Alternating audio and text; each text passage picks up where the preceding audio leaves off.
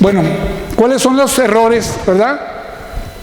Les digo, ya tengo casos, soy un muchacho de Torreón, él le dijo el oficial cuando cruzó, con esa visa puedes trabajar donde sea.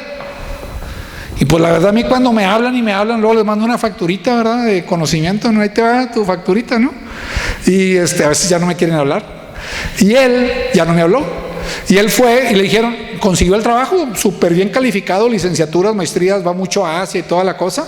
Tiene como 40 años. Y le dijeron, no, pues ve para que te den la autorización. Llegó con un jovencito y pues el sistema le reportó que estaba mal lo que estaba haciendo. Mire, espéreme media hora, ahorita viene, porque el sistema está fallando y ahí viene mi jefe. Y el jefe le dijo, mira, se ve que te equivocaste.